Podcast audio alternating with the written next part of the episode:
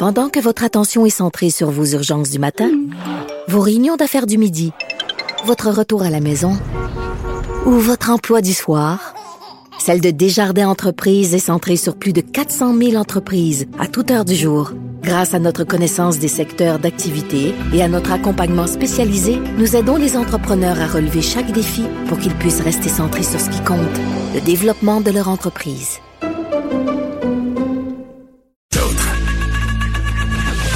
Geneviève Peterson. Une animatrice pas comme les autres. Cube Radio. Lundi, on est avec Jean-Louis Fortin, directeur de notre bureau d'enquête. Salut Jean-Louis.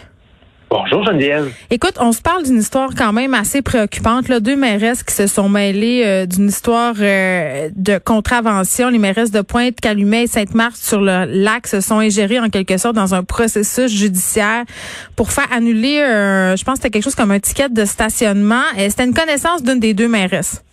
Oui, puis tu as dit ingérer en quelque sorte. Moi, j'enlèverais en quelque sorte. Mais je fais attention. non, mais même les mairesses euh, nous, nous avouent qu'elles ont euh, dans, un. Il y en a une des deux qui a appelé le, directeur de la police pour lui, pour lui demander d'annuler l'étiquette, ce que le directeur de la police a refusé de faire, avec raison. Et dans un autre cas, euh, l'autre mairesse a appelé le directeur de la cour municipale pour voir s'il n'y aurait pas moyen de faire quelque chose. Et encore là, ben Jean-Louis, refaisons ensemble, si ça ne dérange pas un peu, le fil des interventions des deux élus là, depuis euh, l'émission de ce fameux constat euh, d'infraction de 150 dollars au mois de juillet. Oui, euh, parce que donc selon ce que ma collègue Sarah Maud Fèvre du bureau d'enquête a, révélé donc ce matin, le, le constat d'infraction a été mis. Hein, pas une grosse contravention, c'est pour une dans une rampe de mise à l'eau à la marina, c'est 150 dollars. Ça semble très très banal. Mais là, euh, ce qu'on se rend compte, c'est que la mairesse euh, euh, Sonia Fontaine, donc, commence par appeler le directeur de police pour lui demander d'annuler la contravention. Le directeur refuse, ce qui est la bonne chose, parce qu'évidemment, un élu ne peut pas s'ingérer comme ça dans le processus judiciaire. Ensuite de ça, la mairesse de Sainte-Marthe sur le lac, on mm. comprend que les deux mairesses sont des bonnes connaissances, peut-être pas des amis, mais donc elles travaillent bien ensemble. Elle, elle appelle la cour municipale puis elle veut parler au procureur signer au dossier. Là. Fait que c'est pas pour lui souhaiter une bonne fin de semaine. Clairement, on comprend que c'est pour parler du dossier de la contravention. Et puis ensuite, euh, la municipalité de Pointe-Calumet carrément adopte une résolution au conseil municipal pour euh, faire annuler le constat. Au conseil municipal, il y a plein de résolutions qui parlent. Des fois, on octroie un contrat, des fois, on fait un changement de zonage. Là, c'est tout simplement pour dire, ben, le ticket de 150 on le fait disparaître. Alors là, ben, les procureurs de la ville se présentent devant le juge quelques jours plus tard. Puis, mm-hmm. Désolé, on n'a plus de preuves, on n'a plus de cas. Et l'étiquette a bel et bien été annulée suite aux interventions et aux tentatives répétées des deux maires. Bon, puis là, tu disais qu'elles avaient admis une partie des faits. Oui, parce que quand euh, ma collègue Sarah Maud Lefebvre les a contactées, donc, euh, elles ont reconnu avoir fait des coups de fil au chef de police, à la cour municipale, mais en disant qu'elle n'avait pas de mauvaises intentions. Le problème, c'est pas tellement l'intention, c'est que c'est très, très clair en matière d'éthique, puis on cite plusieurs spécialistes en éthique et avocats dans le reportage qui nous disent non seulement un maire ou une mairesse ne peut s'ingérer pour faire pression pour qu'un constat d'infraction, de quelque nature que ce soit, que ce soit une, infraction criminelle grave ou juste une petite contravention de 150 peu mm. importe, tu ne peux pas t'ingérer. La deuxième chose, c'est que de façon générale, ça, je ne parle pas de dans ce cas-ci, c'est pas à moi de, décider ça, c'est pas à moi de trancher ça.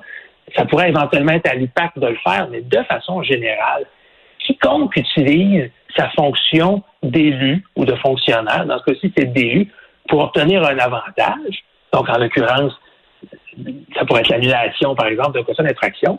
Si tu fais pression en utilisant le fait que tu es un élu, ça peut être de l'abus de confiance, qui est une infraction criminelle. Puis je te répète, c'est pas moi qui peux te le dire, mais il y a des juristes qui nous pointent vers cette infraction-là en disant, ben, si effectivement une enquête policière, ça pourrait effectivement démontrer qu'il y a eu de l'abus de confiance.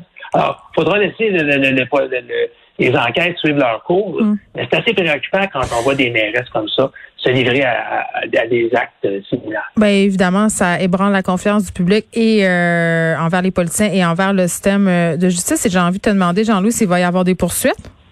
Ben, des poursuites. Là, ce qu'on sait, euh, c'est une nouvelle de dernière heure, c'est que la commission municipale du Québec euh, a déjà, d'ores et déjà, après avoir lu le journal ce matin, déclenché une enquête. Donc, après avoir lu des, éléments qu'on a rassemblés.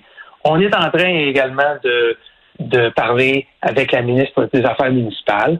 On va tendre la perche à l'UPAC. Moi, je ne serais pas étonné euh, qu'il y ait également euh, une, une, enquête qui soit ouverte au niveau de l'UPAC. Et ben, il faudra laisser ensuite les, procédures sur le mm. cours. Je te répète, les deux mairesses nous disent qu'elles sont intervenues, mais que ce n'était pas dans de mauvaises intentions. Or, nul n'est censé ignorer la loi. Et techniquement, au Québec, les élus doivent savoir, hein, sont supposés avoir une formation en éthique. franchement, euh, moi j'ai pas de formation en éthique, puis je suis pas une élue, puis je sais très bien que tu peux pas te servir de ton pouvoir d'élu mm. pour avoir des faveurs personnelles. Je prends pas la tête à Papineau. Si un ami qui a eu un ticket, tu peux pas appeler le directeur de la ben police pour lui demander d'annuler. Pas tellement subtil. Exactement. Ça, marche pas comme ça. On termine, euh, Jean-Louis, en parlant d'un texte que tu as signé euh, à propos du syndrome Gérald Tremblay. Gérald Tremblay, hein, ce maire de Montréal qui ignorait ce qui se passait dans sa propre ville. C'était naïf. Pour faire un rappel, ouais, pour faire un rappel rapide, lui, pendant, il était maire pendant 10 ans, puis selon ce qu'il avait témoigné à la commission Charbonneau, donc, les magouilles, la corruption, le financement illégal qui ont été avérés à la ville de Montréal, lui, il savait pas ça. C'est des gens, son bras droit, son bras gauche, des gens en qui il avait placé sa confiance, qui ont été responsables, pas lui. Bon. Moi, Gérald Tremblay, j'avais tendance à le croire parce que, bon, c'est quelqu'un, on, ne pense pas qu'il est animé par des mauvaises intentions. Et là, ben, dans ma chronique de, ce samedi, je faisais un rapprochement parce que euh, mon collègue Nicolas Lachance a démontré, euh, avec une enquête de longue haleine, qu'il y a des problèmes au NTQ. Hein. On sait qu'au NTQ, il y avait des risques de collusion. Et là, la division des enquêtes a été euh, vidée de ses employés. Il n'y a presque plus personne au ministère qui fait des enquêtes sur le terrain pour prévenir la collusion. Et François Bonnardel, la semaine passée, le ministre des Transports, il a refusé de nous accorder une entrevue. Il est allé dire en entrevue à LCN, on a six employés à la division des enquêtes, mais c'est pas vrai. Il y, a, un seul employé aux enquêtes au MTQ. Il y a des postes qui sont à pourvoir. Il y a des employés qui ont démissionné. Alors, François Bonnardel, qui, il y a quelques années, riait un peu du cas Gérald Tremblay, puis euh, attaquait l'ancien gouvernement libéral en disant Ah, ont, ils ont, le syndrome Gérald Tremblay, ils savent pas ce qui se passe dans leur propre ministère. c'est un peu lui qui se fait prendre sur le fait. Puis je suis obligé de te dire que malheureusement, François Bonnardel aurait peut-être pu se renseigner un peu plus sur la situation préoccupante qui se passe dans son ministère avant de laisser entendre que notre reportage comportait des inexactitudes. Ça, a été rigoureusement fouillé. effectivement, la division des enquêtes au ministère présentement, huit ans après la commission Charbonneau, elle est à rebâtir. Ça va très mal. Les accusations de climat, des, allégations de climat de travail toxiques. Il y a eu des départs en série.